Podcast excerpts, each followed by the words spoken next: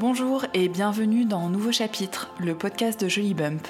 Je suis Marie Boyer-Aubert, la fondatrice de Jolly Bump, première marque française qui propose une mode durable à porter avant, pendant et après la grossesse. J'ai créé cette marque suite à ma propre grossesse, avec la volonté d'accompagner les femmes dans l'aventure de la maternité, par mes vêtements, mais aussi en créant du sens vis-à-vis de ce sujet intense et vibrant. Ce podcast, c'est le blog audio de Jolly Bump. Dans chaque épisode, je reçois une femme pour l'interroger sur sa vision et son vécu de la maternité, sur la relation de la femme qu'elle est à la maman qu'elle est devenue et sur la transmission. Si vous souhaitez découvrir Jolly Bump, rendez-vous sur notre site internet jolybump.com et pour vous, chères auditrices et auditeurs, un bon d'achat de 10 euros vous est offert avec le code podcast. Maintenant, place à l'épisode. Bonne écoute! Bonjour et bienvenue dans ce nouvel épisode de Nouveau Chapitre. Donc aujourd'hui, j'ai le grand plaisir de recevoir Sarina Lavagne. Bonjour Sarina. Salut Marie. Euh, j'espère que tu vas bien. On est juste euh, pour euh, contextualiser l'épisode. On est pile dans le déconfinement, donc c'est un épisode qu'on enregistre à distance. Donc euh, voilà, j'espère que tout ira bien euh, au niveau du son. Si tu m'entends pas ou quoi que ce soit, tu, tu, tu, me le dis et moi je ferai pareil. Mais, euh, mais voilà, on sort d'une période un petit peu particulière et même d'ailleurs dans le cadre de notre maternité, donc on en parlera peut-être. Mais, mais voilà, mais aujourd'hui on va parler de ton parcours de maternité. Pour commencer, j'aimerais bien que tu te présentes s'il te plaît pour qu'on apprenne à mieux te connaître. Euh, oui, bien sûr. Euh, donc, je suis Sarina, je suis une euh, femme parisienne, pour te situer un peu l'endroit où je travaille et où j'habite. J'ai maintenant, j'ai du mal à le dire, mais ça vient 44 ans. J'ai fait 20 ans, ouais, ouais, ça, je commence à prendre cher. J'ai fait 20 ans en cosmétique et plus récemment, en fait, j'ai fait donc beaucoup de cosmétiques, un peu de mode, un peu de web et j'ai lancé, ça va faire 4 ans, une marque de, à la fois de boxe et une marque de cosmétiques naturels qui s'appelle Prescription Lab et P-Lab pour la marque de cosmétiques naturels euh, à Paris. Et c'est vrai que euh, c'est une marque que j'ai lancée étant enceinte. Donc voilà, je vais te parler de la double maternité, euh, job et, bébé. Tu as eu deux, deux, bébés à la fois, ouais. Exactement. Alors, pour commencer, la question rituelle de nouveau chapitre, c'est de comprendre un petit peu ton parcours de, maternité et savoir euh, euh, à l'origine comment est-ce que tu as appréhendé ton rôle de maman? Est-ce que tu as toujours eu envie d'avoir des enfants? Comment ça s'est passé pour toi? En fait, non, c'était pas forcément une évidence pour moi la maternité, ni pour ni contre. Euh, j'en ai surtout vu quand j'étais plus jeune les inconvénients, le côté hyper chronophage, fatigant d'avoir un enfant, et je me disais bon bah ça viendra. Après, je l'excluais pas non plus, mais c'est vrai que j'ai eu un parcours de vie amoureuse entre guillemets qui a fait que j'ai passé euh, j'ai passé du temps euh, avec des garçons qui je suis restée parfois très longtemps, mais sans que l'envie de l'enfant vienne. Euh, et d'ailleurs probablement pour les bonnes raisons. Et donc en fait c'était ça rentrait pas dans mon schéma de vie.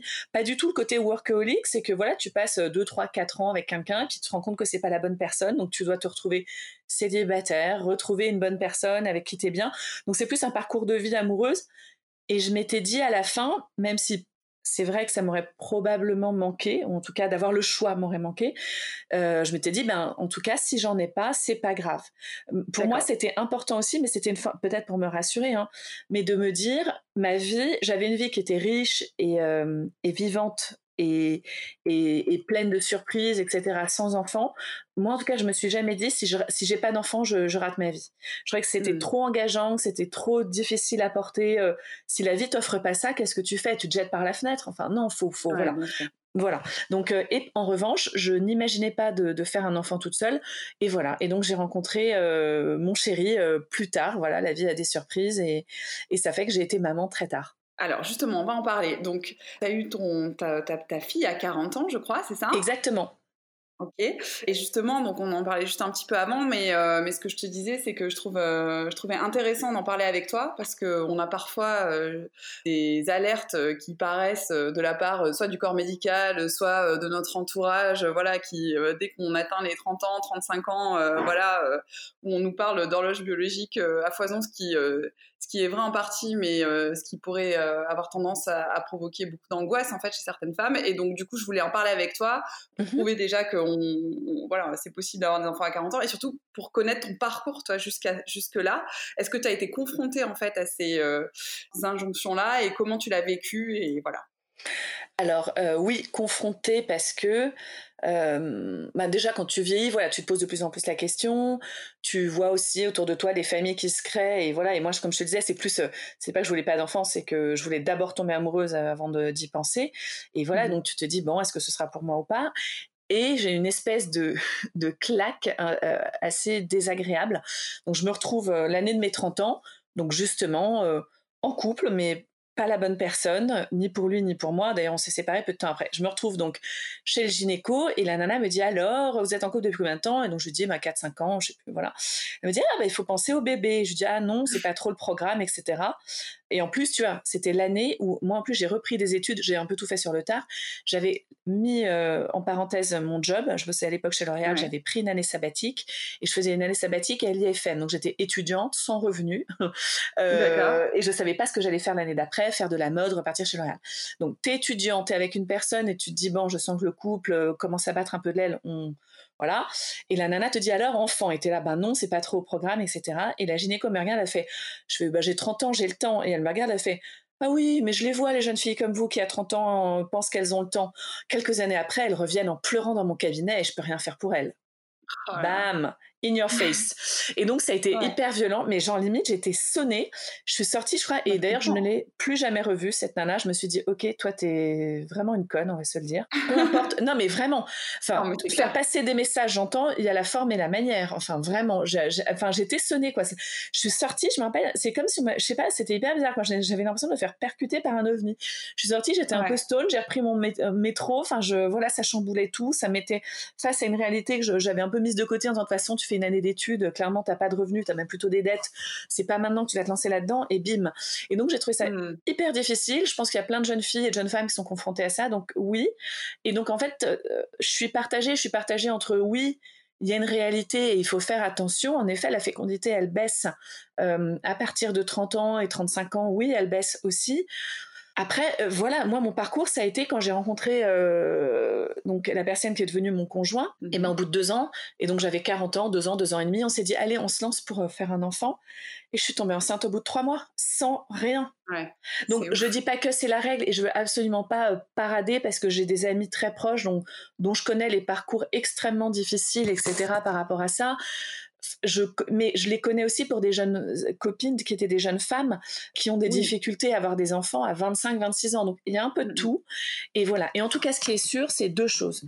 Oui, la fertilité baisse, mais quand même, un, s'angoisser ne fait pas avancer la question. Il faut juste se dire à un moment que la carte parfaite, toute, on cochera jamais toutes les cases. Et ça, tu avais échangé aussi là-dessus euh, avec Perrine des confettis. Et c'est vrai, tu as un moment, on a une espèce de checklist. On veut toutes euh, être au top dans nos carrières, aller bien, que l'appart soit grand, avoir des revenus fixes, tatati tatata. Bon, ça, il faut essayer de le lâcher un peu parce qu'en vrai, ce sera jamais parfait. Et si c'est parfait le jour J, t'as neuf mois pour faire ton bébé. D'ici neuf mois, là, ça peut changer. Donc voilà donc, et de stresser, je pense que ça affole plus ton organisme qu'autre chose. Et ensuite, moi, pour l'avoir vu aussi avec d'autres amis, de se dire tic-tac, tic-tac, c'est l'horloge, bon, j'ai un mec sous le coude, c'est peut-être pas le bon, mais euh, bon, allez, bim, on va passer la seconde et puis ça va le devenir. Moi, j'ai plutôt d'exemples, ça devient pas le bon mec. Non, non, non, le couple part en éclat assez rapidement derrière. C'est chaud.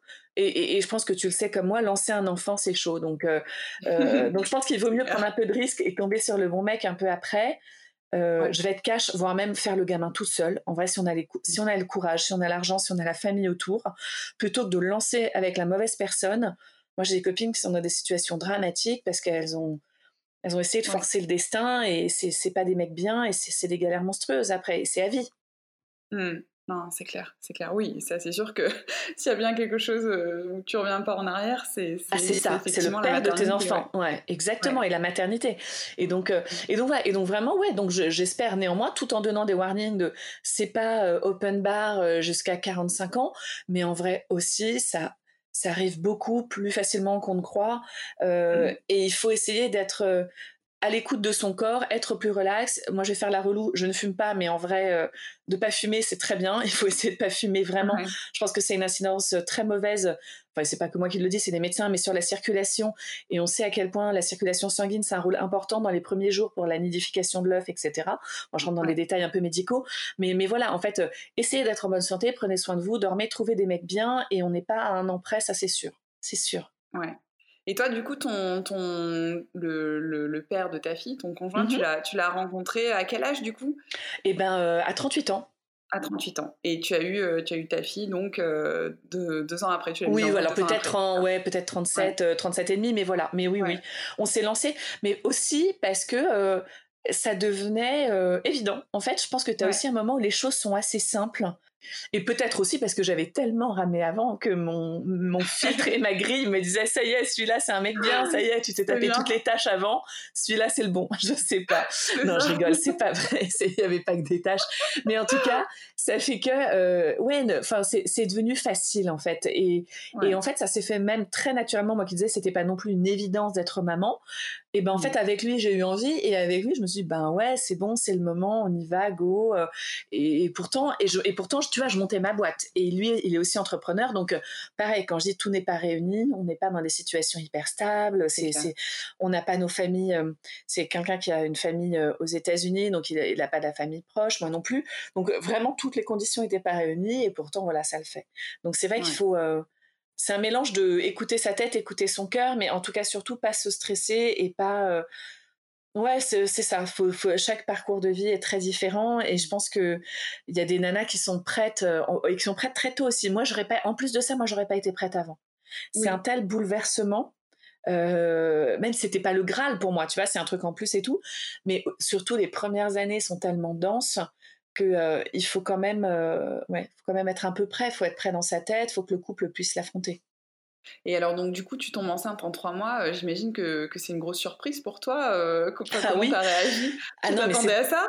mais, mais, non, mais pas du tout. Et en fait, mais je t'avoue aussi, alors c'était à la fois un bonheur immense et voilà une vraie, enfin une vraie surprise en fait. C'est euh, ma fille c'est un peu ma chance. Tu vois je la vois comme une espèce de, petit éclair de chance euh, qui est venu dans nos mmh. vies etc et en même temps je, je, je vais pas te peindre la nana qui saute au plafond etc parce que euh, j'ai eu aussi dans mes amis des filles qui ont eu des grossesses compliquées, avec mmh parfois des, des, fins de grossesse dramatiques.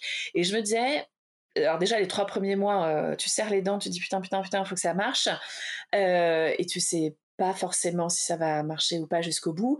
Et même les mois d'après, euh, voilà, j'étais très contente, etc. Mais je sais pas comment dire, j'ai toujours eu ce côté un peu, bon, fais attention, entre guillemets, tant que ce bébé il est pas sorti, tu sais pas. J'étais sereine et très heureuse, mais, euh, mais je me suis dit, euh, bon, quand tu l'auras dans tes bras, ce sera fait. Voilà, c'est ça. D'accord. Donc, tu as vécu ta grossesse bien, mais quand même en restant prudente, en ayant une certaine enfin je sais pas de distance enfin peut-être un certain recul quoi par rapport à ça c'est ça? Exactement tu essayes de garder euh, un peu euh, voilà tu, je sais pas comment dire voilà je me disais euh, tout peut arriver quand même en fait. Et surtout quand tu es alors pour le coup la grossesse de la quarantaine elle est probablement en effet un peu plus anxieuse. Alors peut-être pas chez toutes les femmes, mais chez moi ça a été ça. Je me dis ah t'es pas une jeune maman, euh, attention attention. Pourtant je suis pas du tout mm. quelqu'un d'excès etc. Mais mais voilà je pense que j'avais peut-être ça quand même. Euh, c'est très personnel, mais de me dire bon ben voilà t'as plus un corps euh, tout jeune, tu sais pas ce qui peut se passer, donc fais attention. Voilà, c'était peut-être ça. Mais c'est vrai surtout que c'est assez euh, impressionnant de voir son corps se transformer. Moi, j'étais devenue énorme, etc. Et en fait, je te dire, c'est un truc de malade. Et voilà, et c'est vrai que au départ, tu, au départ, as la, moi, j'avais la fatigue, pas tellement les nausées, etc. Mais tu as cette espèce de fatigue, etc. Et tu comprends pas très bien. Et il y a un mmh moment, bim, ça y est, t'es un espèce de, de de, de grosses maisons à bébé, quoi. Tu transportes ton bébé et c'est assez extraordinaire. Et je me rappelle euh, avec euh, donc avec mon conjoint, on est allé faire euh, de l'aptonomie. Et, c'était mais un truc, je crois qu'on en a eu les larmes aux yeux quoi. Donc t'as ton bébé qui est là et la nana disait bah mettez les mains ici, mettez les mains là, etc. Et tu voyais le ventre qui bouge, etc. tu vois à quel point c'est interactif, c'est assez dingo. Et en fait c'est vrai que c'est un c'est un voyage en soi, quoi. C'est le voyage intime, la grossesse, pour moi. Parce que, ouais, ton corps t'appartient plus vraiment, tu vis des sensations assez uniques, les gens comprennent pas, en plus, t'es bourré d'hormones, donc c'est très spécial en termes de réaction. Ouais, non, c'est assez extraordinaire à vivre. C'est pas toujours facile, parce que, donc, comme je te le disais, moi, c'était le moment où je lançais ma boîte. Et en fait, ça fait que j'avais énormément de taf. Et donc, j'ai pas du tout connu ce que certaines femmes peuvent connaître et qui est super. Le côté, euh, ah, le congé mat, c'est génial, la parenthèse dorée et tout. Ah bah non, moi, c'était, euh, j'embauche mon équipe, euh, je bosse à mort. Enfin, voilà je cours partout, je la recrute, je recrute mon équipe aussi, etc. Machin. Donc, donc voilà. Et, donc, mmh. c'était pas du tout calme, reposant. Mais par contre, ce que j'ai trouvé génial, c'est que quand tu veux lancer un business, c'est un moment où tu n'es pas dans l'opérationnel. Tu vois, le, congé mat, il peut te permettre ça. Tout à fait. Tu vas, euh, ouais, tu prends du recul par rapport à énormément de choses. Et c'est vrai que moi, tu, vois, prescription typiquement, ça a été accéléré par le fait que justement j'étais énorme, je pouvais plus mmh. me traîner dans Paris, chercher, acheter des cosmétiques, etc. Et je me disais, mais il faut qu'il y ait une solution qui arrive chez les gens, que les femmes enceintes, moi, ou les femmes qui n'ont pas le temps, etc. Donc c'est venu par là aussi. Et c'est là aussi que j'ai commencé à pivoter plus vers de la clean beauty et de la beauté naturelle, parce que tu sais, quand tu es enceinte, tu fais gaffe à tout. Euh, ce qui me rendait d'ailleurs assez malheureuse. Euh, moi, je suis très euh, charcuterie, sushi et alcool, enfin vin rouge en tout cas, en toute le, le gagnant, hein, Exactement. Et fromage qui coule, et fromage qui coule. mais t'as pas ça pendant le temps de découvrir que tu es enceinte pendant quasiment huit mois, mais c'était une vraie souffrance. Et donc voilà. Mais c'est vrai que ouais, ça influence, ça a influencé, je pense, la façon dont, dont j'ai fait la boîte. Mais c'est vrai aussi que c'était très speedou. Donc oui, voilà. donc une grossesse qui s'est passée euh, finalement, euh, t'as pas eu trop le temps, si je comprends bien, de focuser dessus non, et puis. Euh, non, ouais, exactement. Exactement. J'ai pas eu le temps de trop, voilà, j'ai pas trop fait tous les trucs des nanas là, tu sais, qui vont à l'assaut, machin, mais que j'adorerais faire. Je trouve sur le principe c'est génial et je le recommanderais mmh. potentiellement à tout le monde. Mais, mais voilà, donc c'était assez speed. Mais finalement, tu vois l'un dans l'autre, je pense que ça m'a peut-être permis aussi, je l'ai jamais analysé, tu vois, là c'est parce que je t'en parle, mais ben, j'avais peut-être en, tout cas ce côté un peu, euh, on va pas euh, crier victoire avant la naissance du bébé, mais c'est bien aussi parce que si j'avais été peut-être à traîner dans mon canapé, peut-être que je me serais trop fait des films ou trop angoissée, etc. Là, il fallait avancer, il fallait faire des business plans, écrire des concepts, euh, recruter une équipe. Donc en fait, euh, je l'ai pas vu comme une parenthèse pour moi. Très, euh, tu sais, souvent les gens c'est un espèce de truc très intime dans le couple, etc. Mmh. Mais euh, plutôt quelque chose d'assez dans une force plutôt d'énergie créatrice en fait. Mais au niveau de l'enfant, au niveau de la boîte, la relation du couple aussi qui commence à shifter. de deux, tu deviens même si l'enfant n'est pas encore là, tu es une famille en fait. Ça y est. C'est clair c'est clair. Ouais, c'est impressionnant, euh, ouais. Et les mecs, ils sont tellement impressionnés par ça aussi, quoi. Il y a tellement de fierté, et en même temps, ils servent tellement à rien. c'est clair. non, mais c'est vrai. Non, mais on va se le dire, tu vois. Le boulot, c'est les, c'est les nanas, quoi. Enfin, on fait tout. on le porte, on se nourrit bien, tu vas faire tous tes monitoring, tes prises de sang, tes machins. Enfin, franchement, on est, on est bien courageuse, quoi. Donc, euh, mais euh, non, mais c'est vrai qu'avec le recul, je me dis, c'était c'était vraiment super. Et il y a un des trucs, moi, tu vois, qui m'a marqué, c'est à quel point, quand même, on a de la chance, mais on a une chance de psychopathe, et là on l'a encore vu, tu en sors du Covid et tout, mais d'avoir la médecine et les hôpitaux français. Moi j'avais vu un mm. truc qui était assez flippant, parce que je flippais quand même de l'accouchement, et je vais refermer la parenthèse, on va se dire, c'est quand même... Il y a des filles qui adorent, blablabla bla, bla, et tout. Bon, moi j'ai envie de dire, oui, c'est un peu Foresti, quoi, j'ai trouvé ça... Euh, très intense, très dur. Enfin voilà, j'ai trouvé ça assez, assez difficile. Même si elle est sortie rapidement et tout allait bien. Mais par contre, j'avais vu une vidéo hyper intéressante, je sais plus c'est le New York Times qui l'avait fait ou je sais plus quoi, sur les valises de maternité. Et tu avais genre la valise un peu caricaturale, mais quand même ça te montre bien le truc. T'avais euh, la valise euh, de la New-Yorkaise, genre limite euh, le truc d'Ayurveda, le truc enfin, du Pilate, la grosse balle qui se gonfle et compagnie, le truc de la française un peu plus chic qui veut se remaquiller pour faire les jolies photos Insta euh, dès qu'elle a fini le bébé, etc. Machin. Et tu avais des, des, des, des, sacs de grossesse de femmes en Afrique. Et eh ben, le sac de grossesse, c'est pas la même. Hein. C'est que tu amènes la bouffe, tu amènes euh, littéralement la toile cirée, genre la, toile de la cuisine, tu vois, sur laquelle tu vas accoucher parce que les hôpitaux sont pas très propres. La maman, tu avais même un témoignage d'une femme, elle vient avec les seaux d'eau pour amener l'eau qui va servir à nettoyer euh, la table d'accouchement et compagnie. Enfin, tu vois, et, tu te dis, mais quelle chance j'ai, mais d'être chouchoutée, monitorée, évasier des prises de sang, évasier des échographies.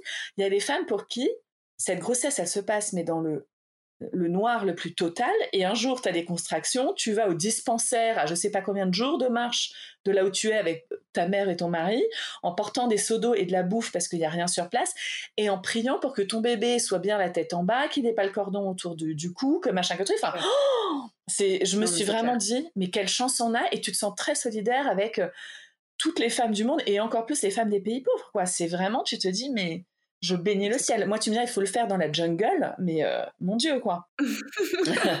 c'est clair. C'est un truc de ouf. C'est un truc de ouf. Et c'est vraiment ça, tu vois. Et ça m'a aussi fait penser, bah, tiens, là, en te le redisant, euh, je sais plus si tu avais vu ce film qui était génial, qui est, euh, de JR, le photographe, qui s'appelle Women Are Heroes. Les femmes sont des héros. Et en fait, il y a notamment une femme qui accouche en Afrique, on revoit plusieurs fois à l'intérieur. Et en fait, et je pense qu'il a été marqué par ça, etc. Et, et voilà. Et c'est vraiment ça, les femmes sont des héroïnes du quotidien. Enfin, et surtout ces femmes-là.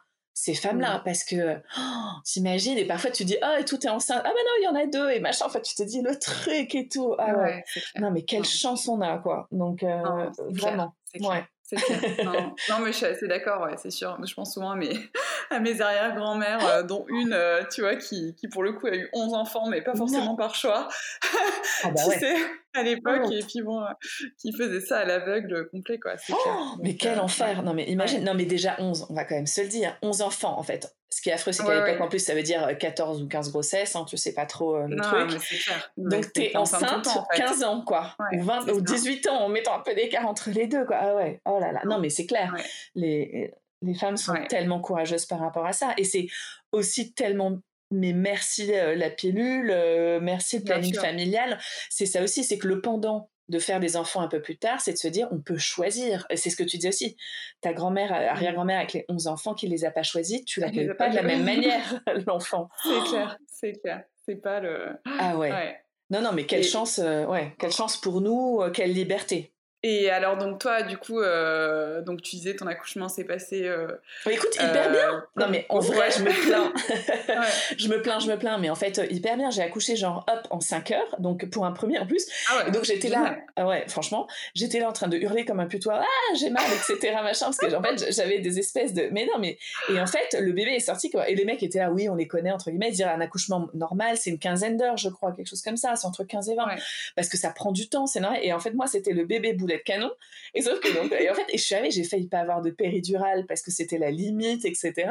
Et voilà, c'était un petit, euh, une petite fusée, ma petite. Mais en fait, ça s'est hyper, j'avoue, hyper bien passé. Mais c'est quand même, un, on va pas dire que les contractions soient le truc le plus sympa du monde. Alors moi j'ai des copines qui me disent non, moi c'est passé comme lettre à la poste, j'ai à peine eu mal.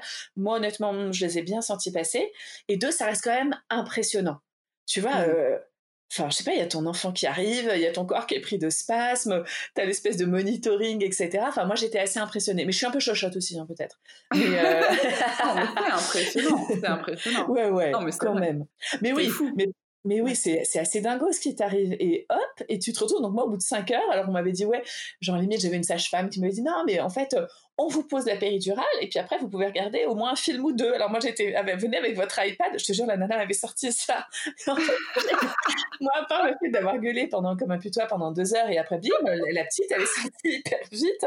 Oh, j'ai pas eu le temps de regarder des vidéos, hein, ça c'est clair. Et, euh, mais elle était trop mignonne, trop belle. Enfin, moi, je la je me suis dit, oh, le bébé parfait, elle était pas abîmée, toute mignonne, toute choupie. Euh, elle, avait des, était trop mignonne, quoi. Trop, trop, trop, trop, mignonne. Et c'est, c'est une... Je sais pas comment dire, c'était... En fait, c'était pas la révélation, parce que la révélation, je l'avais peut-être eue, euh, voilà, en étant enceinte, en machin truc. Je, je savais que j'étais maman, en fait, je sais pas comment dire. Hum, je savais que j'étais pour moi j'étais un peu maman dès que t'es un peu maman dès que t'es enceinte en fait en vrai. C'est pas que quand ouais. le sort donc j'étais déjà maman mais là c'est la rencontre en fait. C'était pas mmh. voilà c'était voilà. Et euh, c'est assez euh, c'est assez dingo. Et, et, le moment moi que j'ai adoré c'était euh, en fait mon mec est resté avec moi, etc. Et le soir, donc évidemment, il allait se prendre euh, la coupette de chambre avec les copains un peu tard. Et, et voilà, et, et en fait, la petite dormait. Puis à un moment, elle s'est réveillée et je l'ai eu que pour moi dans ma chambre. Et je l'ai pris et je lui ai parlé, etc. Eu ce petit moment et je, enfin, c'était extraordinaire, extraordinaire. Euh, enfin, tu te dis, ouais, c'est vraiment ça le premier jour du reste de ta vie, quoi. Il n'y a rien d'autre pour décrire ces moments-là, je trouve toi, tu t'es sentie devenir mère, pas forcément à la naissance finalement, mais avant. Non, en fait, ouais, avant. Moi, je te dis, ouais, ah ouais, chaque écho, c'était un truc assez fort. Je te dis, l'autonomie, quand elle bougeait, c'était trop drôle. Non, ouais. moi, je chantais déjà, euh, je sais pas comment dire. En plus, la, c'est peut-être la deuxième euh, radio qu'on a faite avec elle, euh, Echo, mmh pardon. elle, elle, on avait un super profil et la nana donnait l'impression, elle souriait. Elle avait ah littéralement un sourire et je me suis dit mais c'est tellement good vibe quoi. T'as la photo de ton bébé dans ton ventre et il te fait un smile de ouf. C'était trop drôle. Ah ouais non non mais plein de petits signes, je sais pas comment dire et ouais ouais moi j'étais des, enfin je me suis sentie maman ouais ouais vraiment très très tôt. Du coup, en fait, la rencontre, ça, a un peu confirmé tout ça. Comment comment t'as comment as vécu tes premiers moments en fait de maman? Comment ça s'est passé pour toi? Parce qu'en plus, étais, comme tu disais, tu étais aussi dans un moment professionnel un peu intense. Enfin, comment ça s'est passé pour toi? Ben, en fait, sur le coup, je me suis pas trop posé la question, mais en fait, en vrai, on va se le dire, j'étais hyper fatiguée. Mais t'es mmh galvanisé par ça, t'es galvanisé par ce qui t'arrive en perso d'avoir ce bébé trop mignon, etc. Et le côté boulot qui est euh, hyper galvanisant aussi, de monter ta marque, de rencontrer des gens hyper intéressants, de concrétiser des choses que t'as dans ta tête depuis longtemps. Après, mmh je ne vais pas cacher que, pour le coup, c'est plus ton couple qui prend cher. Parce que, non, mais c'est vrai, enfin, tu vois, il y a un truc qu'on ne dit pas aussi, les meufs, on s'engueule beaucoup après la naissance d'un enfant. Pas forcément le premier mois, parce que tu trouves tes marques, t'es à tâtons. Moi, j'ai trouvé que deuxième et troisième mois, on s'est énormément engueulé avec mon mec, vraiment. Mmh. Parce qu'en fait, alors, déjà, j'avais une petite qui a pas dormi pendant très longtemps, donc ça, c'était un peu plus relou. Ah ouais, c'est vrai. Ouais, et moi je suis une grosse dormeuse. Ouais, ça a été très dur. Mais en fait, ça a été très dur sur l'ensemble de la première année. Un an, un an et demi après, vraiment. Mais on s'est quand même engueulé assez tôt avec mon mec, j'ai envie de dire, parce que justement, je pense que c'était dur pour moi d'avoir la borne passante du bébé et du job. Et je donnais beaucoup aux deux, et le soir, j'étais éclatée, littéralement éclatée. Et ça, c'était assez dur. Donc, euh, et donc voilà, et donc maternité euh, vraiment au top, etc. Et c'est plus, je pense, moi, mon couple qui a pris cher les premiers mois, et après tu te reconstruis et tu te retrouves. Mais en vrai, euh, je pense que ça a été ça qui a été le plus dur.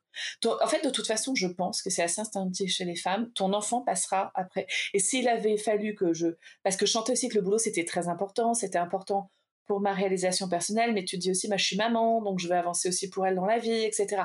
Pour le coup, quand ça t'arrive à 40 ans, tu deviens, entre guillemets, responsable à 40 ans. Tu te mmh. dis, euh, là, je me pose, je fonde une famille, etc. Il y a cette espèce de poids de la responsabilité, et, etc., qui vient. Mais, mais en fait, l'enfant est, entre guillemets, je pense, écrasera un peu tout le reste. Tu vois, mmh. si jamais il faut lâcher le job, tu lâcheras le job aussi. Enfin, tu vois, il faut, faut raisonner. c'est, la, priorité absolue, quoi, c'est clair. Ouais, ouais, ouais exactement, exactement. Donc, euh, exact. Donc, et, en fait, et donc, il faut un peu quand même un espèce de variable d'ajustement. Et moi, je pense que c'est quand même un peu souvent. Enfin, ça dépend de qui. Hein, mais moi, ça a été mon mec euh, qui a pris probablement oui, c'est souvent comme ça. Hein. Non, mais bah ouais. Sûr. Mais parce qu'en fait, on te demande tellement. Tu te retrouves. Moi, je me suis retrouvée avec une espèce de fatigue, mais même physique pour le coup. Je pense que là, c'est peut-être plus dû à l'âge. Oh, j'étais une loque. Mais après l'accouchement, j'étais vraiment une loque. En plus, tu fais pas de sport pendant mmh longtemps tu fais pas de sport, tu as des caisses de kilos en plus, etc. Tu es en manque de sommeil. non, mais c'est, c'est pas une phase très facile, il faut, il faut le dire aussi. Enfin, non, il y a des filles pour qui c'est nickel. Moi, j'ai vu des nanas, mais vraiment, euh, qui rentraient dans ce, dans ce nouveau rôle très facilement, qui se débarrassaient de leurs kilos, qui arrivaient à gérer. Vraiment, c'est tellement intime que tu vois, tu peux pas, il n'y a pas de loi là-dessus. Mais moi, ça a été, euh, ça a été un peu le brouillard euh, compliqué compliqué. Ouais, pendant un an, quoi. ouais, première ouais, année, ouais. Mmh. Première année de se caler. Et c'était un bébé tellement mignon. Et en même temps, on était épuisés tout le temps, etc., etc. Et c'est un moment où il faut quand même euh, aussi, donc dans le boulot, entraîner tes équipes. Euh, et puis toi, défendre le bout de gras par rapport à... T'es un nouvel acteur du marché de la beauté, personne t'attend, donc il faut être au taquet, etc. Et tout ça, ça te pompe une énergie euh, de malade. Et moi, c'est surtout ça. Mmh. Et donc, voilà, que j'ai mis du temps à remonter en termes de pente. C'est mais voilà, c'est l'énergie et voilà le niveau de fatigue qui est tout le temps euh, assez élevé parce que j'ai l'impression là de m'en sortir que maintenant. Mais je pense que c'est chaque parent. Enfin, on donne tellement euh, en énergie à nos enfants que en fait tu rentres vraiment aussi dans une autre dimension qui est la dimension de c'est tu deviens toi après. Après tu dis ok, il faut que je récupère me, euh, ma mmh. vie de couple aussi, etc. Mais tu es la variable d'ajustement de ta vie, en fait. C'est-à-dire que hyper vite, le truc, c'est que comme tu peux plus faire euh, tout, et eh ben en fait, tu fais sauter les trucs qui sont importants pour toi. C'est momentané, mais moi, en vrai, c'est vrai aussi. Euh, tu vois, j'adore. Je suis quelqu'un, je suis assez boulimique de culture. Je m'intéresse tant aux gens qu'au restaurant qu'au voyage. J'adore aller à l'opéra, théâtre un petit peu, mais un peu moins. Mais j'adore surtout faire des expos d'art, de la photographie. Euh, voilà, je suis un peu boulimique de plein de choses. Et ben tout ça, il faut couper. C'est-à-dire qu'en fait, en vrai, euh, quand tu as un enfant, tu te dis pas ah il y a un vernissage euh, chez Bidule ou je vais aller faire tel truc, etc. C'est non, tu rentres et tu t'en occupes. En fait, mm. et, c'est ça, je trouve aussi que je réapprends maintenant qu'elle grandit, elle va avoir 4 ans et que je, je vais réintégrer, j'espère petit à petit euh, j'ai essayé de l'emmener une fois ou deux au musée, euh, une fois ou deux dans un musée, c'était Kata, mais donc ça viendra peut-être un peu plus tard. mais c'est vrai que, tu vois, c'est essayer de se redire, eh ben, qu'est-ce qui me nourrit moi aussi, en fait? Voilà. Et c'est ça que tu récupères, euh, je trouve, des années après. Faut juste le savoir. Moi, je pense que j'avais pas été assez prévenue de ça. Que, tu vois tout ce que tu adores, ok, ben tu le divises par 10 et encore par 2, et ben voilà, ça c'est le quota que tu vas garder un peu, que tu adores de façon égoïste, parce qu'en fait ça te remplit d'autres choses aussi. Ça c'est vrai, alors dans l'autre sens aussi, c'est que tu avais plein de choses que bah, tu pouvais pas adorer parce que tu les connaissais pas et la joie de la vie de famille le remplit. Mais, mais voilà, mais il faut savoir, euh, faut savoir lâcher, sinon tu es tout le temps frustré. Donc en fait, euh, faut lâcher. Puis bon, il y a aussi il y a l'aspect. Euh, donc toi, tu n'as pas, du tout pris de, congé maternité, si je comprends bien. Donc il y a l'aspect aussi fatigue. Enfin, quand même, la grossesse, ça, fatigue, ça, ça, ah fatigue l'organisme, l'accouchement aussi. Et donc forcément, il est probable que la fatigue, elle se cumule aussi euh, dans le temps, tu vois, mon fils a un an, j'ai l'impression de ne pas être encore sorti du, du postpartum. Ah, c'est clair. Mais tu sais que pour le coup, c'est, bah, c'est pas, ça me paraît pas impossible, en effet, ouais, complètement. Mais je je sais plus qui m'avait raconté, et alors moi, pareil, ça a mis plus d'un an, hein, tu vois. Un bébé, c'est un mois, euh, un mois, n'importe quoi, neuf mois pour le faire, neuf mois pour le défaire. Neuf mois et plus, neuf mois c'est le minimum. Juste parce que ton corps, euh, en effet, il prend cher, t'es fatigué et ça demande tellement d'attention en fait. C'est que ça peut pas. Euh, c'est très exclusif en fait un bébé. C'est sûr, c'est très exclusif et puis. Euh, eux-mêmes sont très, euh, très, très en demande, ouais, c'est clair. Donc, C'est ça, et il n'y en a jamais assez. C'est ce qu'on se disait aussi là, mais tu vois, suite au confinement, c'est que, et c'est ça qui est terrible aussi, mais on n'a pas le choix et, et, il faut avancer, ça rend fier autrement aussi. Mais ton enfant, en fait, plus tu lui donnes, plus il en veut, il n'en aura jamais, entre guillemets, trop de toi et le confinement a fait qu'on était H24, 7 jours sur 7 ensemble. Enfin, pas un resto, pas un pote à la maison, pas un machin. Mais ils auraient pu nous garder comme ça encore 10 ans. les enfants, ils en ont jamais trop. Et c'est ça qui est à la fois hyper touchant et qui est dur et sur lequel il faut essayer de pas culpabiliser. C'est-à-dire que là, on va reprendre des rythmes où la, la locomotive va reprendre de la vitesse, on va les voir un peu moins, etc. Avec tout le côté hyper relou aussi d'avoir son enfant H24 dans les, dans les pattes quand tu dois bosser, etc. Mm. Mais avec tout le côté en se disant, mais c'est une espèce de parenthèse unique qu'on a, qu'on a pu passer avec eux parce qu'il y a peu de chances que ça se reproduise. Mais tu vois en fait aussi à quel point ça leur fait aussi, ça répond à une demande affective qui est très forte. Donc, c'est euh, vrai. Non, c'est sûr que ça a été une période. Euh, justement, enfin, on a, c'est ce qu'on disait un peu en début d'épisode, on a, on a un tout petit peu de recul là-dessus puisqu'on est déconfiné depuis 15 jours, je crois, et, ou 3 semaines. Et, euh, et c'est vrai que oui, au niveau de la maternité, ça, ça, c'est une période euh, qui, qui, marquera, quoi. C'est clair, qui marquera ah euh, le ah vécu qu'on a avec nos enfants. Je pense que c'est clair. Hein. Ah non, mais c'est dingue. Mais c'est exactement ça. Et toi qui es un tout petit, mais mmh. c'est à la fois difficile, etc. il va falloir faire des paliers de décompression pour se détacher. Et en même temps, pour lui, je pense que ça lui a donné une espèce de nourriture affective qui va le porter longtemps. Donc, Tout à fait. Euh, Et dans, dans, ce cas précis, pour moi aussi, je dois dire, j'en ai bien profité, tu vois. mais c'est clair, mais c'est clair. Mais en fait, c'est ça le truc. Mais c'est ça le truc que je trouve très difficile justement pour les mamans comme nous qui bossons et puis même plein d'autres parce que finalement, euh, même si tu bosses mmh. pas, tu es toujours tiraillé avec plein de trucs. C'est ce côté culpabilité, le temps que je leur donne, le temps que je me donne, qu'est-ce que je fais, etc. Et le fameux faux truc, vrai faux truc, moi je suis pas forcément d'accord là-dessus, du quality time j'entends. Il y a du quality time à passer avec ses enfants, évidemment. Évidemment, on va pas mmh. faire que du temps de merde avec les gosses. Mais je crois aussi qu'il y a le non-quality time qui est aussi très important et il faut aussi être là, aussi euh, être là pour des trucs relous, leur dire de ranger leur chambre, de euh, d'aller faire des courses sur lesquelles tu leur gueules dans le caddie, de pas tout attraper. Enfin, il y a le non quality time et c'est un truc auquel je crois beaucoup aussi parce que tu peux pas être que dans l'espèce de kiffance du truc, je veux l'ultime moment avec mon enfant, ce ne sont que des, des moments Instagrammables, etc. Non, il faut aussi du temps, enfin je vais être un peu, un peu cash, mais du temps un peu relou avec ton enfant, du temps où tu n'as pas forcément des super activités et tu n'as pas grand chose à dire. Là, tu vois, récemment, j'en parlais avec une copine qui me disait, euh, bah justement, avec euh, le Covid, etc., elle a passé plus de temps avec sa gamine. Mmh et alors, elle, c'est pas superwoman, etc., super job, machin et tout. Et elle me disait, euh, et ben en fait, elle me dit, en, passant du coq à l'âne, je jouais un jeu avec ma fille, voilà, la mille et unième euh, story Barbie ou je sais pas quoi. Et elle me dit, j'ai pas envie de rentrer à l'école parce que ma chinette, elle est méchante.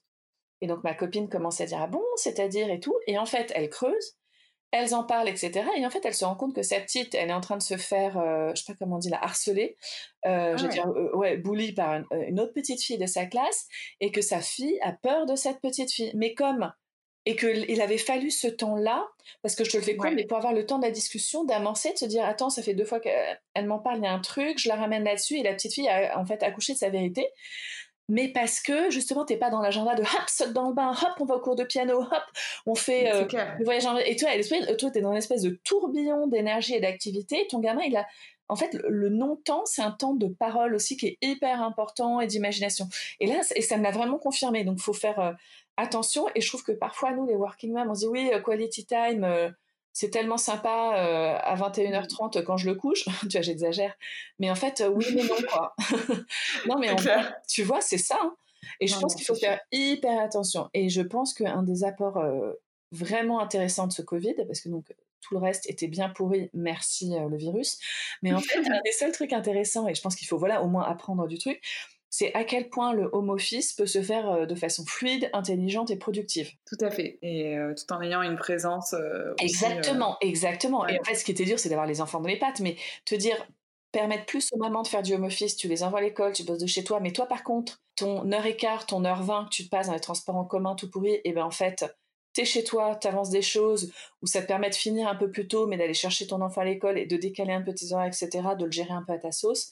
Je pense qu'il faut que la société aille complètement dans ce sens-là. Non, mais c'est clair. Il faut arrêter le présentiel euh, bête et méchant. Euh, c'est pour moi, ça c'est fini. Il faut que ça rentre. Euh, alors, sans non plus que ça devienne l'entreprise tellement connectée que les gens se connaissent pas, part sur Zoom, se parlent. Enfin, oui, non, voilà, il faut de l'humain.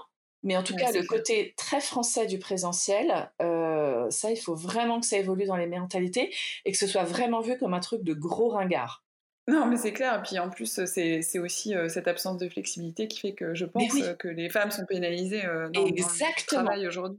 Exactement, exactement. Plus tu mettras de flexibilité, plus il y aura de l'égalité. Et je suis assez convaincue de ça. Exactement, exactement. En dehors du congé euh, paternité euh, pour les hommes. Bien sûr. Euh, il faut ça aussi. Exactement. Et je pense qu'il y a aussi plein de papas qui sont hyper contents s'ils ont un jour ou deux par semaine en home office et de se dire, ben, l'heure et demie que je passais machin, bah, je peux le, faire une activité avec mon enfant en finissant plus tôt ou plus tard, ou en décalant mes horaires, etc. Ou, euh, enfin voilà, ou en faisant, euh, si j'en ai besoin et que ça me fait du bien, c'est important aussi pour mon job, mon heure de sport entre midi et deux, au lieu d'aller euh, glander avec Micheline à la cafette. Enfin vraiment, mmh je pense que il faut réinventer. Enfin, il faut qu'on que ce soit de l'acquis, ça. Il faut pas qu'on vienne en arrière là-dessus. Et justement, en fait, je me demandais si, si la maternité pour toi avait été l'occasion d'un ressenti de charge mentale ou pas. Grave. Ouais. je pense que tu peux pas. Honnêtement, Enfin, tu peux pas y échapper à ce truc-là parce qu'en fait, mmh t'assures. Mais alors que j'ai un mec au top qui assure, mais vraiment de ouf, mais par rapport je vois à certains mecs et ça, moi, mon mec fait hyper bien la bouffe, il pense aux courses, la la la la la. Donc, euh, mais n'empêche que, oui, ah bah ouais, franchement, je peux pas, en fait, en vrai, je peux pas me plaindre du tout. Mais n'empêche que ça te rajoute une couche monstrueuse. Et surtout, le premier bébé, je trouve où t'as tellement de gestes à apprendre, de trucs, de bidules, en disant il faut faire ci, faire ça, la moindre fièvre, tu sais pas si tu vas chez le pédiatre. Donc, t'as la charge mentale, entre guillemets, de la de la santé du bébé, as la charge mentale de gérer l'appart, euh, euh, voilà, alterner, c'est toi les courses, c'est moi qui fais à bouffer ce soir. Trouver nous, mais parlons de cette galère sans fin, de trouver la mmh bonne personne, gentille, intelligente, avec qui tu fites. Enfin, tu vois, c'est, c'est un autre. Ah ouais, c'est une autre relation, elle est chez toi, elle a ton enfant, donc il faut de la confiance, il y a de l'intimité, il y a du truc, etc. Parlons de cette galère monstrueuse. Les inscriptions en crèche, moi ça a été, bah, j'ai pas eu de place, donc comme ça c'est fait, mais c'est pas faux d'avoir mis euh, les habits du dimanche pour aller failloter à la mairie. Non mais tu vois, franchement, mais ce truc de taré quoi. Non non, mais c'est hyper compliqué. Je trouve que c'est, ouais ouais, ça te rajoute une bonne couche de charge mentale et pour longtemps, j'ai envie de te dire, parce que les premières années, le petit enfant, enfin, il y a tellement d'administratifs, tu comprends rien. Oh, la première fois, j'étais sur le site Page Emploi, mais laisse tomber, ce truc, c'est contre-intuitif. Oh, non, mais, les gars, quoi, on s'est vraiment fait exprès, quoi. C'est, enfin, et, et pareil qu'en plus, c'est mille fois plus simple qu'avant. Alors déjà là, j'étais à ouh et tout. Ah non, non, c'est hyper relou. Ça, c'est vrai qu'un guide ultra complet, etc., machin, mais, euh, mais, mais oui. Et oui, et la charge mentale, euh, ouais, c'est non-stop, j'avoue. Tu es tout le temps en train de te dire, ben, tu vois, c'est quoi la nounou de l'année prochaine Il faut que je le mette dans quelle école C'est quoi les activités extrascolaires? Enfin, il y a une espèce d'agenda qui est assez fou. Et c'est un truc, tu vois, que je percevais de loin avant, mais alors quand tu es dedans, c'est non-stop. C'est ouais, ouais. Mmh. Non, non, je suis assez. c'est le tourbillon, exactement. Et, et vraiment, c'est ouais. Et je trouve que à nouveau, euh, les femmes sont courageuses parce que quand même, euh, voilà, les nounous, c'est nous qui allons les chercher, les trucs avec l'école, les machins, les trucs, les devoirs, mmh. on est quand même plus euh, à, être dessus. Donc, et, et, encore plus, je trouve, quand, moi, c'est aussi une rupture que j'ai vue, quand t'as pas de famille pour t'aider famille à côté de toi, etc. Machin, parce que plus âgé ou parce que à distance. Enfin, moi, voilà, c'était un peu mon cas. Ou parce que pas là, ou parce que parents à l'étranger, ou parce que machin. Moi, je vois la mmh. différence, mais tant mieux pour elle, mais entre des copines dont les parents sont au bout de la rue, gardent les enfants un week-end sur deux et toutes les vacances scolaires, et toi qui es là, en rade et en te disant, qu'est-ce que je fais de mon gosse tout le temps? Mmh. Ça, c'est très dur, ouais. Et ça, j'avoue, c'est. Alors là, c'est peut-être aussi un petit côté euh, négatif, mais tant pis, hein, ça va avec le package et c'est pas grave. Mais une maternité tard veut dire, pour moi et pour mon conjoint, donc voilà, veut dire grands-parents âgés, en tout cas ce qui était notre cas à nous, et donc euh, mmh ils peuvent pas prendre le relais. Et ça fait que tu vraiment les doigts dans la prise euh, des enfants tout le temps, tout le temps, tout le temps. Ça, c'est voilà. Un vrai truc, c'est étudier la, la, logistique de vos couples et l'âge de vos, de vos parents.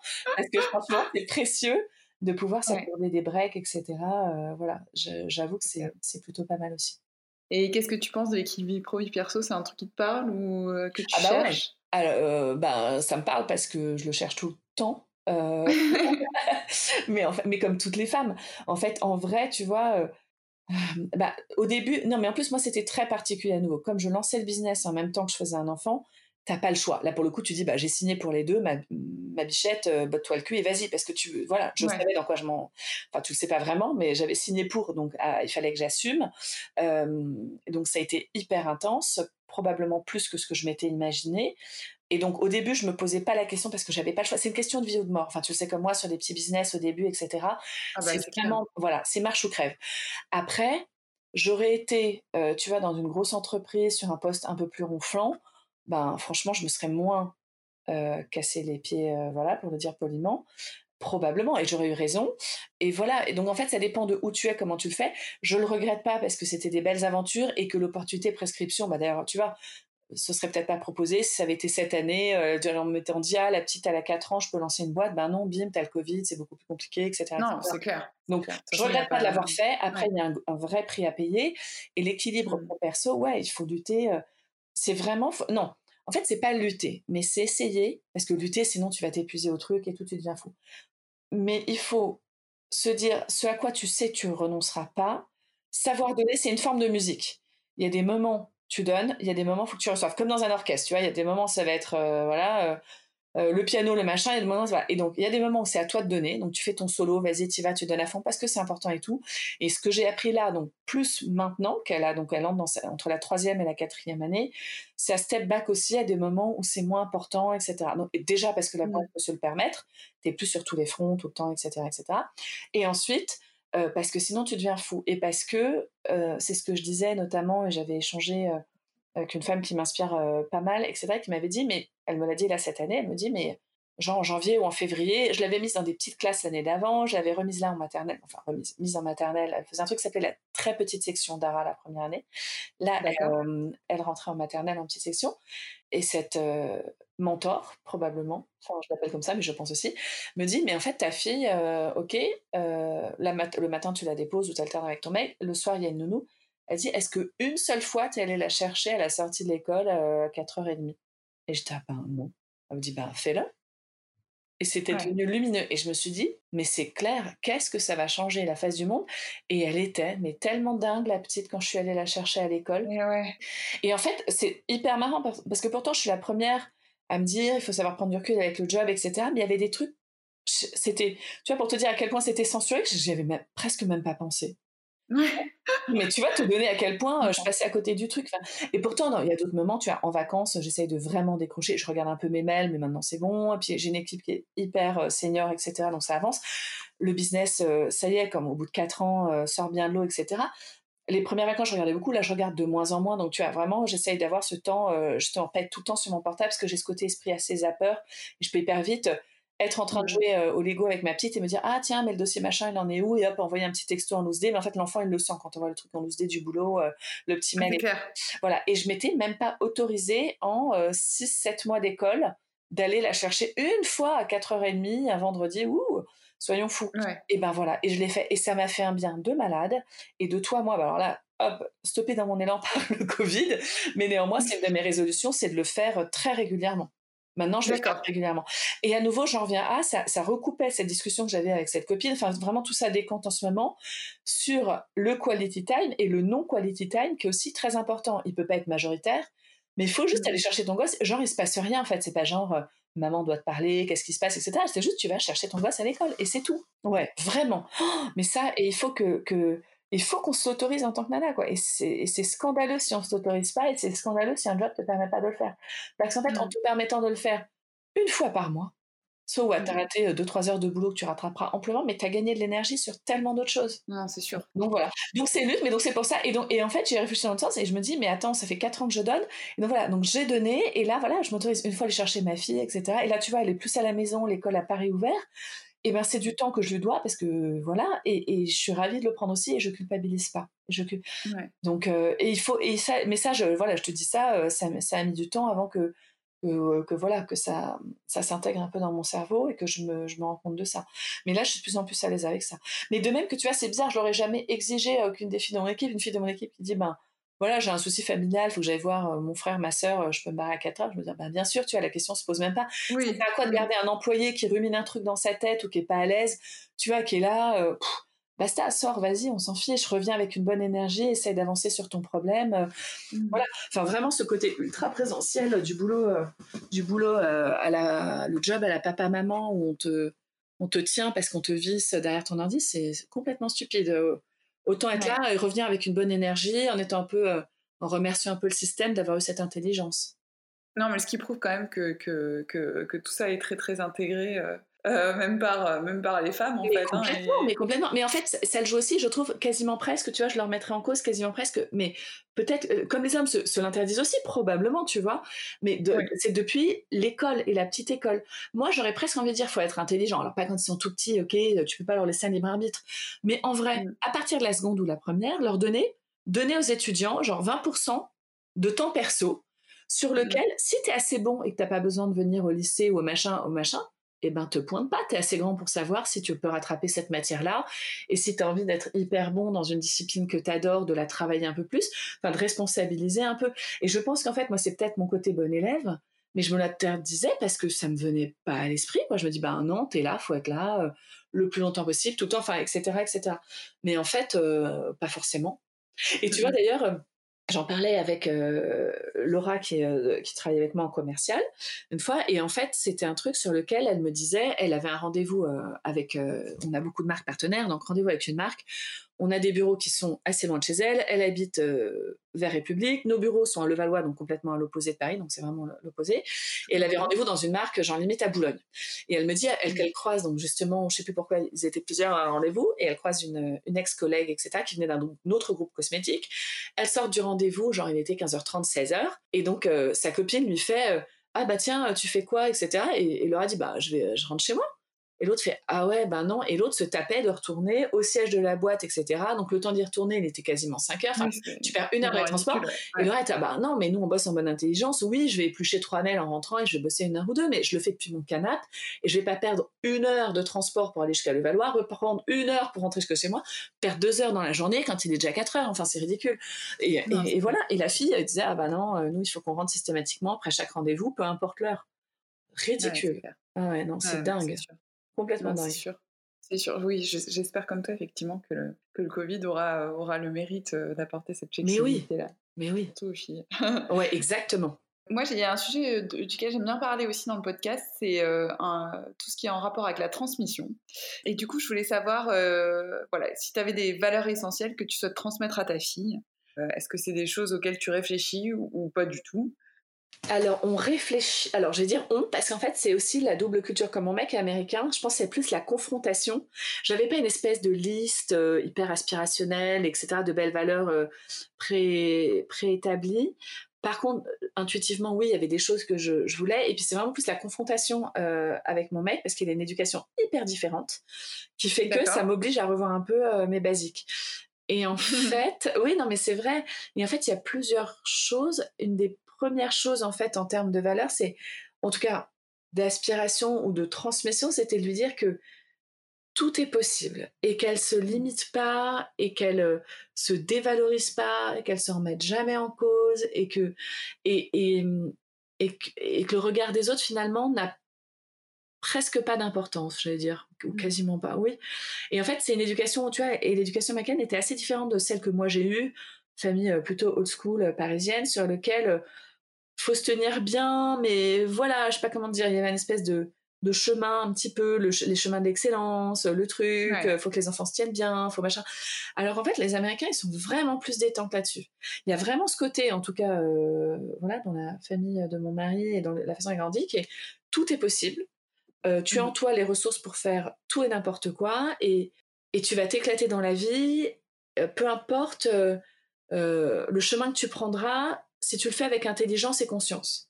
Alors que pour mhm. moi, j'avais quand même ce côté, mais euh, un peu débile, hein, j'entends, mais ah bah non, faut être, enfin, faut être bon à l'école, c'est ce que je souhaite, mais, mais genre, ça n'est que la, seule voie. La seule voie, c'est d'être bon à l'école pour avoir euh, des bonnes notes, pour avoir des bonnes études dans le secondaire, faire la bonne fac, le bon machin, le bon truc. Et en fait, je me dis, ouais, mais peut-être pas, en fait, parce qu'ils ont, ils, décloisonnent énormément les choses. Et donc ça, mm. c'était, voilà, donc ce sentiment de, de ton destin t'appartient, y a, rien ne doit te limiter. Euh, mm. Le regard des autres, tu t'en fous. Et moi, ce que j'avais envie de lui léguer, c'était euh, une, envie, une curiosité et une liberté. Pour moi, c'était hyper important. Et, de. Alors, ça, j'avoue, il faut que je fasse un peu attention, c'est ma dérive perso, mais le goût du challenge. Je trouve qu'il y a trop de femmes qui restent dans des petites zones, etc., un peu confort, un peu machin. Ces trucs, en tout cas, moi, c'est, j'aimerais pas qu'elle devienne cette femme-là, euh, de la nana qui se challenge pas, qui va à la facilité, etc. La curiosité, parce que pour moi, c'est hyper important pour aller euh, aller vers les autres, aller et à la rencontre de soi aussi, c'est sortir de la zone de confort, voyager, faire des choses, et la liberté parce que justement moi, justement, j'ai peut-être trop souffert de ce côté euh, pas destin prétracé, mais un petit peu quand même, t'avances tes cases dans tel lycée, tu fais telle fac et blablabla, et qu'elle ait plus de liberté d'action et de se dire bah bah voilà quoi, tout est possible et si je m'éclate et que je fais les bonnes rencontres et que je le fais en intelligence, mais tout est possible.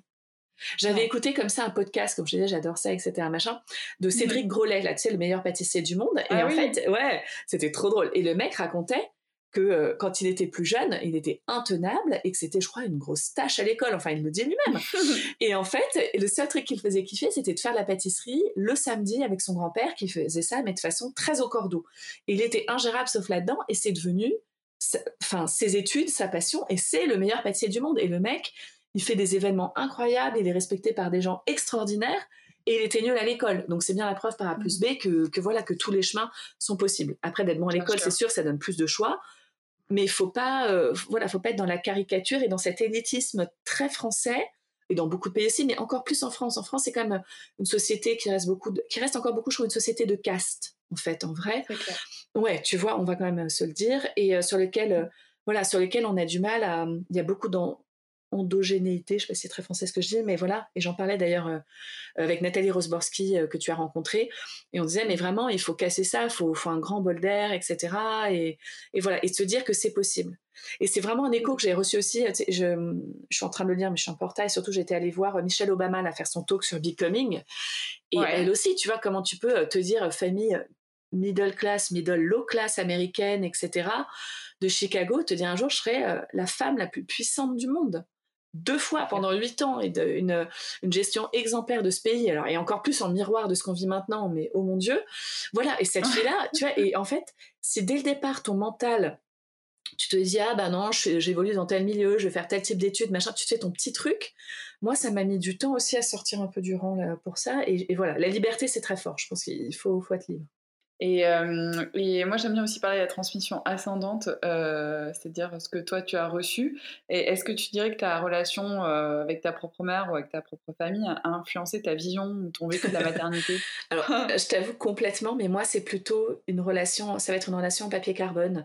J'ai une relation très compliquée avec ma mère et ma famille qui est une famille très compliquée de base, même si je ne jette pas le bébé avec l'eau du bain, il y a des belles valeurs intellectuelle, de curiosité artistique, d'humanité. voilà, je pouvais trouver chez mes parents. Après, mes parents n'étaient pas des gens justement très mûrs par rapport à la parentalité. Je pense qu'ils sont pas, pas investis de façon intelligente, euh, regard très critique, mais avec ma sœur et moi. Et, euh, et donc moi, c'est plutôt l'inverse en fait. C'est-à-dire que je suis pas proche de ma mère et sans vouloir être la mère copine de ma fille, alors ça, non, non, non.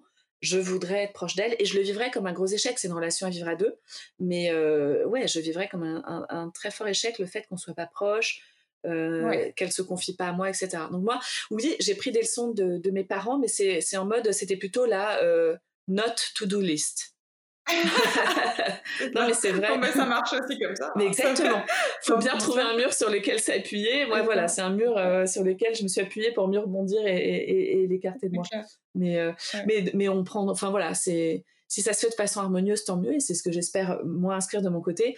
Mais c'est vrai que moi, du côté de mes parents, c'était c'était pas vraiment ça. Mais justement, je pense que c'est quelque chose que j'ai aussi beaucoup questionné. Donc, euh, mais c'est tu vois inconsciemment aussi et consciemment aussi probablement, euh, c'est peut-être aussi pour ça que j'ai été maman aussi tard. C'est que c'était vraiment quelque chose qui n'était pas je me questionnais par rapport à ça, c'était pas du tout une évidence ou quelque chose de fluide ou que voilà sur lesquels je me disais c'est dans mes gènes et je je vais être dans, dans, dans, du coton, pas du tout.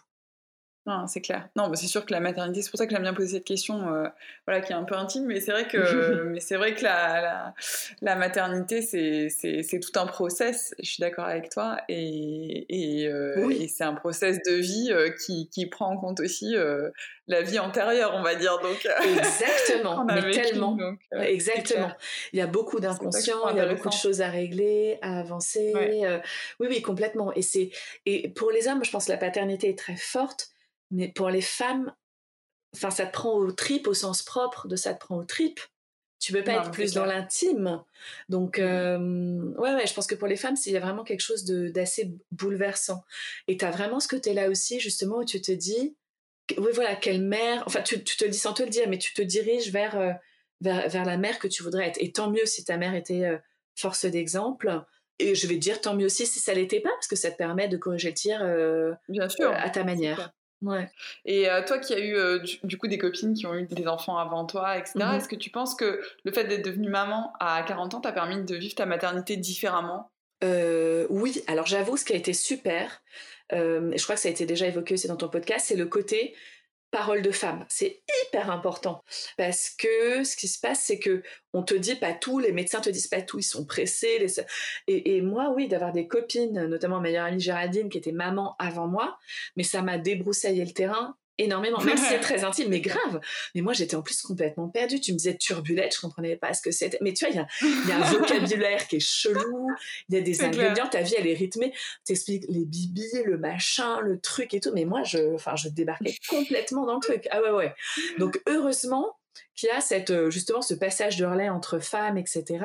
Que oui, c'est un moment très fort, je pense, euh, de sororité au sens propre du terme. Ouais, vraiment, mmh. vraiment, vraiment, vraiment. Ouais, du coup, tu as pu bénéficier des expériences aussi euh, de, tes amis euh, voilà, pour, te, pour te conforter ou, te, te, réconforter. Exactement. Ouais. C'est aussi l'avantage. Et oui, ah, mais, ah ouais, ah, mais ça c'est génial. Non mais heureusement, je pense que d'être la première fille d'un groupe de copines qui a son enfant, je pense que c'est super dur. Ah ouais, non, je pense que et puis moi j'ai pu le voir. Et puis mes copines m'avaient témoigné du côté euh, les nuits difficiles les engueulades avec ton mec ce côté au four et au moulin tout le temps. Enfin voilà. Mais c'est pour ça aussi que bah, des podcasts comme le tien ça a du sens parce que tes copines te disent un peu ce qu'elles veulent euh, etc et puis mais maintenant avec voilà ça c'est une vraie nourriture pour euh, voir un peu la tornade que, que, tu vas te prendre dans la figure c'est clair. Et justement, euh, et pour finir, du coup, j'aime bien poser cette question. Est-ce que euh, qu'est-ce que tu aurais aimé qu'on te dise avant que tu deviennes maman? Euh... Qu'est-ce que j'aurais aimé qu'on me dise? Tout va bien se passer. Chier, mais tout va bien se passer. Ouais, vraiment. c'est vraiment ça. je pense que j'aurais eu, euh, ouais, ouais, j'aurais aimé ouais voilà être être rassuré parce que au finish ça s'est bien passé et et c'est une expérience qui est canon même si elle est elle est hyper forte que moi la relation avec notre fille elle est elle est assez on l'appelle le dragon. Donc c'est tout des trucs c'est mini dragon. Et, et voilà et c'est tellement intense et tout. Mais je pense que quand tu es au début du truc je pense que c'est c'est intense en fait. Je disais à une copine, mais je le ressens un peu comme ça. Je disais, c'est, mais c'est comme une histoire, une espèce d'histoire d'amour un peu incontrôlable. C'est-à-dire que on a beau te décrire de tomber amoureux, tu peux pas hmm. imaginer ce que c'est quand t'es pas tombé amoureux. Bah là c'est pareil. On va, tu vas tourner autour du pot, tu vas comprendre un peu, tu vas voir l'émotion, tu vas voir euh, avoir euh, ce côté assez magique et ce côté aussi très dur, mais que tu peux avoir dans une relation amoureuse aussi. Et ben c'est pareil. C'est-à-dire que les gens vont te raconter, mais tant que tu l'as pas vécu, tant que t'as pas la l'espèce de, buzz, de flip euh, et d'excitement du truc, c'est voilà, il, faut y aller. Mais, mais en tout cas, euh, voilà, en en parlant et en se disant, allez, ça va bien se passer. c'est clair. bon, bah super. Bah, écoute, merci beaucoup, Sarina, euh, pour ton témoignage. C'était super. Et puis, bah, à bientôt. Merci beaucoup. Au revoir, Marie. À bientôt. J'espère que cet épisode vous a plu. Si c'est le cas, n'oubliez pas de vous abonner sur iTunes et de laisser un avis et 5 étoiles. Pour ne rien manquer des futurs épisodes et de l'actualité de Jolibump, rendez-vous sur Instagram at Jolibump et sur Facebook. À très bientôt.